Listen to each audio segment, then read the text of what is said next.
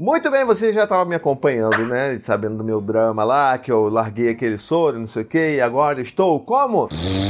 Olha só, gente, olha isso, olha isso, olha isso. Estou respirando!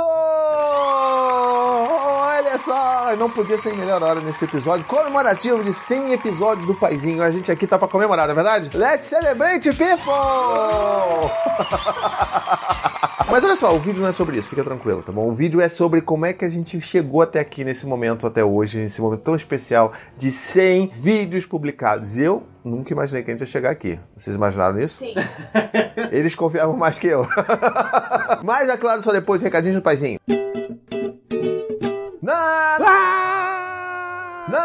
Recadinho do paizinho de hoje, olha só. A gente tá chegando perto do quê? Do Dia dos Pais. Olha só que coisa linda. E o que que a gente tem aqui? Olha ali. Olha que coisa maravilhosa. A gente tem o meu livro que eu acabei de lançar, que seria um ótimo presente de, de aniversário, não. Também, se você faz aniversário Dia dos Pais. Mas seria um ótimo presente de Dia dos Pais. Olha que kit lindo que você pode dar indo lá na minha lojinha, paizinho.com.br loja, você pode ir lá encontrar o livro, que vai chegar na sua casa com uma dedicatória personalizada minha. Manda um recadinho especial pra você, olha que coisa linda. Ou pra pessoa que você quer presentear. E você aproveita e compra logo uma camiseta ali. Você já aproveita e já faz um pacote lá com o pai vitruviano, a camiseta do pai vitruviano, que é tão famosa né, na nossa loja. Ou também a camiseta do pai não ajuda, pai cria. Então, assim, dá pra fazer muita coisa bacana aí. E olha só, se você pedir agora, na data de lançamento desse vídeo, você consegue receber até o dia dos pais, poder, né, re- entregar o negócio de presente. Agora, se você deixar pra comprar perto, não vai dar. Aí não rola, tá bom? Porque não tem Sedex que rola.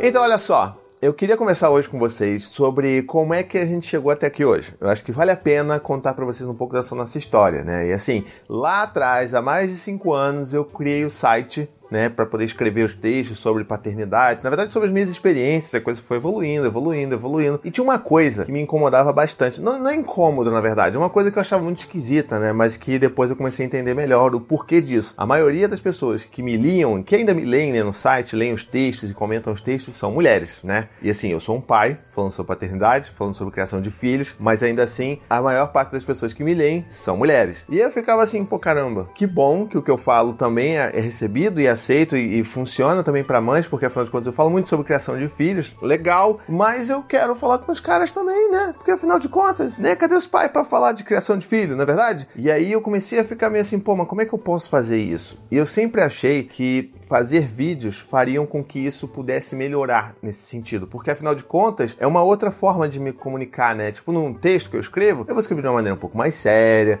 eu vou fazer uma coisa um pouco mais rebuscada e tal, né? Não rebuscada tipo, ó oh, meu Deus, Academia Brasileira de Letras, mas assim, né? Você vai escrever um negócio, não vai brincar muito, não dá para fazer muita palhaçada, porque é um texto tal, beleza, cumpriu o seu propósito, ok. Mas a maioria das vezes, tipo, o que eu mais via, na verdade, é tipo a mãe marcando o pai, sacou? E aí, tipo, fulano, vem, fulano, vem. Ninguém lia, porque eu tinha os acessos lá dos analíticos da vida, que ninguém, ninguém homem assiste, via aquele negócio. Ninguém não, vai lá, uma parcela muito pequenininha. E aí eu ficava assim, caramba, cara, cadê esses caras? E aí o que, que eu percebi? Eu percebi que isso, na verdade, é um retrato da sociedade que a gente vive. Mesmo que seja um pai falando sobre filhos, falando sobre criação de filhos, falando sobre paternidade, ainda assim a gente vive numa sociedade que coloca nas costas da mãe toda a responsabilidade por criar e se informar sobre como criar filhos. E é por isso, obviamente, que as mães vão ler mais os textos que eu escrevo sobre criação com apego, sobre disciplina positiva, porque ainda é essa carga de machismo na sociedade. E aí eu pensei assim, caramba, como é, que, como é que eu poderia mudar um pouco isso, né? E aí eu sempre achei que talvez mudando a linguagem, né, talvez passando por um vídeo, eu poderia falar de uma linguagem um pouco mais desenvolta, né? Porque assim, a gente tá aqui falando, trocando uma ideia,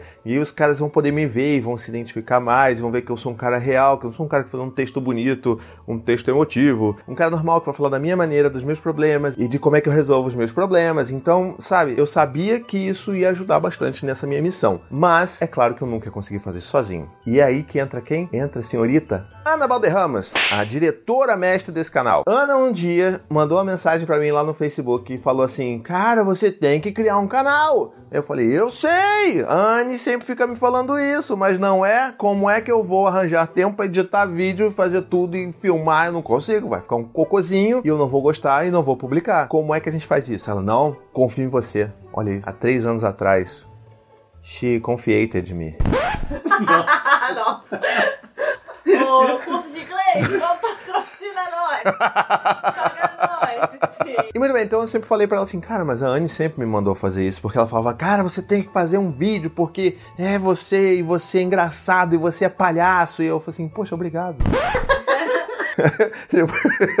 Mas enfim, ela falava, ah, tem que fazer. Eu falei assim, não, realmente tem que fazer, porque talvez assim eu consiga botar os, né, os caras para participar mais e tal. E foi aí que veio toda essa conversa. A Ana veio, aí veio o Hugo e a gente começou a fazer. O primeiro dia de gravação simplesmente foi pro lixo. A gente não usou. Ah, Existe um episódio proibido, que nunca vai ser visto, de tão ruim que ele foi, entendeu? E aí depois a gente marcou outro dia, gravou de novo, aí tipo, dá pra ir com esse aqui, mas tá meio complicado. Oi, meu nome é Thiago e eu sou pai. A gente começou lá, começou devagar e começamos a fazer. E por mais assim que você e que outras pessoas pensem que a gente tem, tipo, sabe, altos planos de negócio, não, porque a gente vai fazer, que a gente vai alavancar, que a gente vai crescer e não sei o que lá, cara, assim, só fomos, só acreditemos. Na verdade, assim, tudo na minha vida nunca foi planejado, né? Eu fui fazendo as coisas que eu achava que devia estar fazendo, que achava legal fazer e que fosse genuíno, né? Que fosse verdadeiro para mim. Então, os textos eram assim. Os filhos foi planejado ou não?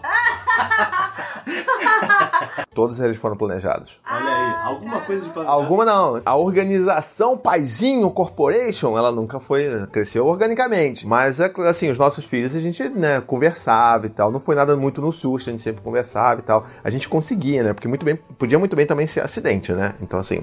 E aí, assim, foi muito legal que a gente foi aos poucos começando e aprendendo. E eu fui, assim, me descobrindo como pessoa que consegue falar para uma câmera. Eu não via os meus vídeos, eu achava muito esquisito me ver. Eu ainda tenho grandes problemas de autoestima, então, assim, gravar isso aqui me fez um bem danado, porque eu comecei a me acostumar com a ideia de que a minha imagem ela é ligeiramente agradável. Percebo que eu ainda tenho problemas seríssimos de autoestima. Mas, assim, antes eu não conseguia ver nada, eu achava estranho, achava, nossa, que. né?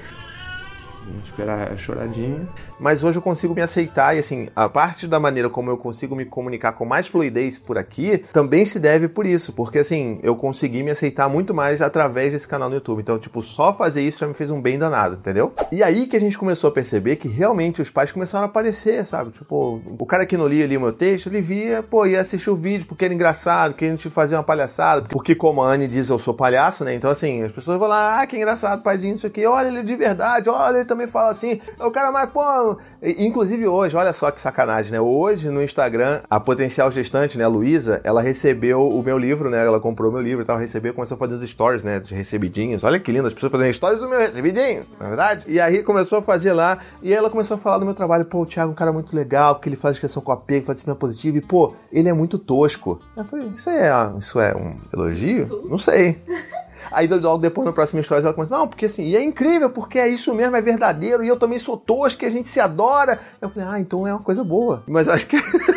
Mas acho que é exatamente isso. Eu sou esse cara assim que vou falando e vou falando e vou falando, e as pessoas vão se identificando, os caras vão chegando. Então hoje tem muito mais pai que me assiste aqui do que lê nos meus textos. Mas assim, ainda a maioria aqui era de mães que estavam me seguindo e me acompanhando, né? Mas apesar de ser uma ter crescido o percentual de pais, as mulheres ainda eram maioria por aqui. Até que eu falei assim, cara, esse é o meu movimento final. Eu tenho que fazer um podcast, porque podcast é um negócio que eu sempre amei. Você pode até ver o vídeo aqui que eu fiz com a Ana, inclusive, sobre o podcast. Muito bacana, tá bom? E foi então aí que eu percebi, assim, cara, eu tenho que fazer mais um movimento para poder atrair mais os caras pra conversa. Porque é, é isso, eu quero falar com as mães e com os pais também. Eu preciso que os pais comecem a refletir sobre essas coisas de uma maneira naturalizada, que seja uma coisa que faça parte do dia a dia deles conversar sobre filhos, né? E foi aí que eu decidi fazer o meu próprio podcast. Foi aí que nasceu o Tricô de Paz. Que na verdade, assim, eu sempre amei muito podcast, eu sempre ouvi muito podcast. E óbvio que nunca tinha nenhum material sobre, né, nenhum conteúdo sobre paternidade por ali. Às vezes, alguns episódios esporádicos de outros podcasts que eles faziam na época do Dia dos Pais, obviamente, né? Mas nada assim, só sobre pais ou sobre o olhar do pai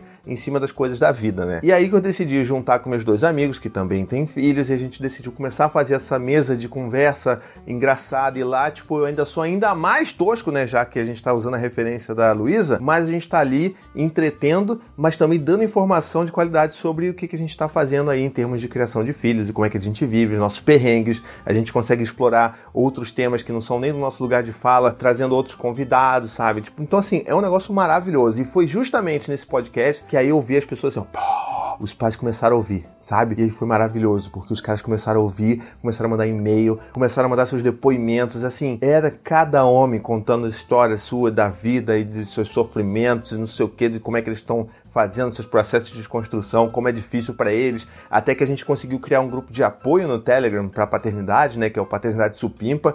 O link vai estar aqui também na descrição. Então assim, tudo isso carregou justamente nessa minha vontade de apenas conseguir fazer com que esse conteúdo ele fosse mais atrativo e que fosse legal, divertido, mas que também trouxesse uma, algum tipo de reflexão. Então, assim, essa foi a grande história do paizinho enquanto, tipo, sabe, querendo acessar os caras e trazer os caras pra conversa. E aí tem um capítulo recente que nunca ninguém imaginou que fosse acontecer. É que as pessoas sempre pediam que a Anne aparecesse no canal. Sempre, sempre. Só que tem um problema. A Anne é muito, muito, muito, muito, muito tímida. E assim, ela já falou desde o início, lá cinco anos atrás, que olha só, faz aí tuas paradas, muito maneiro toca aí teu barco, assim, eu não vou participar de nada, não, não conta comigo com essas paradas, não, porque sabe como é que eu sou. E eu sempre respeitei, e eu sempre achei que era ok, que ia ser assim para sempre. Até que o que aconteceu foi que eu consegui pela primeira vez convencer ela a fazer alguma coisa comigo através do podcast, porque como era um negócio que era só gravado de áudio, ela se sentia bem com isso. Então a gente fez junto o podcast Coisa de Criança, que é o primeiro podcast no Brasil feito para crianças. Olha que coisa maravilhosa. Aí a gente conseguiu fazer, é claro que eu tive que convencer ela com sushis, né? Então foi uma produção cara desse podcast.